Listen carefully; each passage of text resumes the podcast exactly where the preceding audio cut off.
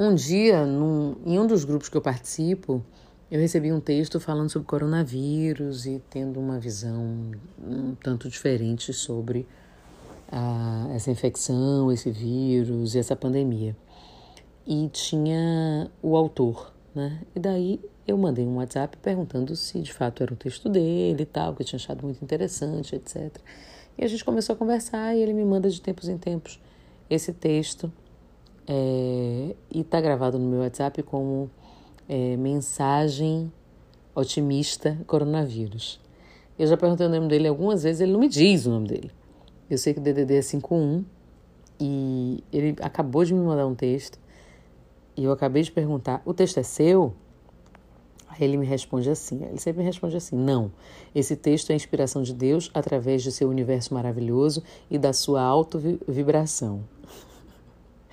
Aí eu mandei, me manda seu nome no Instagram, pelo menos.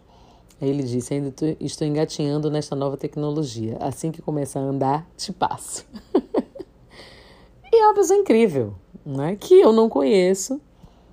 E eu só tenho isso, eu só tenho o nome dele, a carinha dele que eu vejo aqui. E como eu gravei ele no, no, no aplicativo de, de troca de mensagens para poder, de fato, identificar. Sete coisas que afetam a sua frequência vibracional. Tudo é energia. A gente já sabe disso. Somos seres vibracionais. Cada vibração equivale a um sentimento, e no mundo vibracional existem apenas duas espécies de vibrações, a positiva e a negativa. Qualquer sentimento faz com que você emita uma vibração que será positiva ou negativa. Primeiro, os pensamentos. Todo pensamento que você possui emite uma frequência para o universo e essa frequência retorna para a origem, no caso, você. Então, se você tem pensamentos negativos, de desânimo, tristeza, raiva, medo, isso tudo vai voltar para você.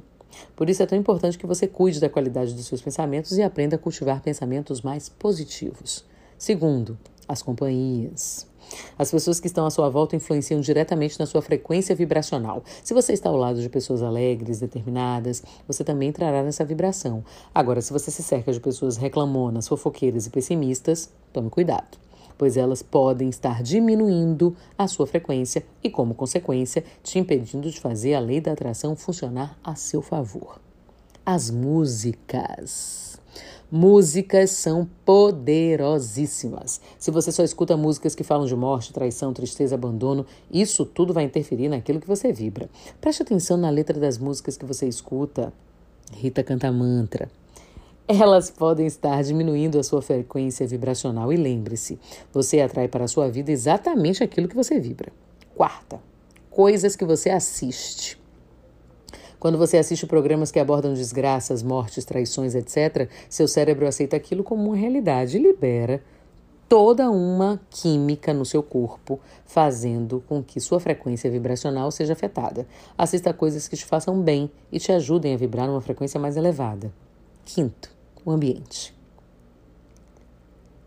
Seja na sua casa ou no seu trabalho, se você passa grande parte do tempo num ambiente desorganizado, sujo, feio, isso também afetará a sua frequência. Melhore o que está à sua volta, organize e limpe o seu ambiente. Mostre ao universo que você está apto a receber mais. Cuide do que você já tem. Sexto, a fala. Se você reclama ou fala mal das coisas e das pessoas, isso afeta a sua frequência vibracional. Para você manter a sua frequência elevada, é fundamental que você elimine o hábito de reclamar e de falar mal dos outros. Então, evite fazer dramas e se vitimizar. Assuma a responsabilidade pelas escolhas da sua vida. Último e sétimo, a gratidão.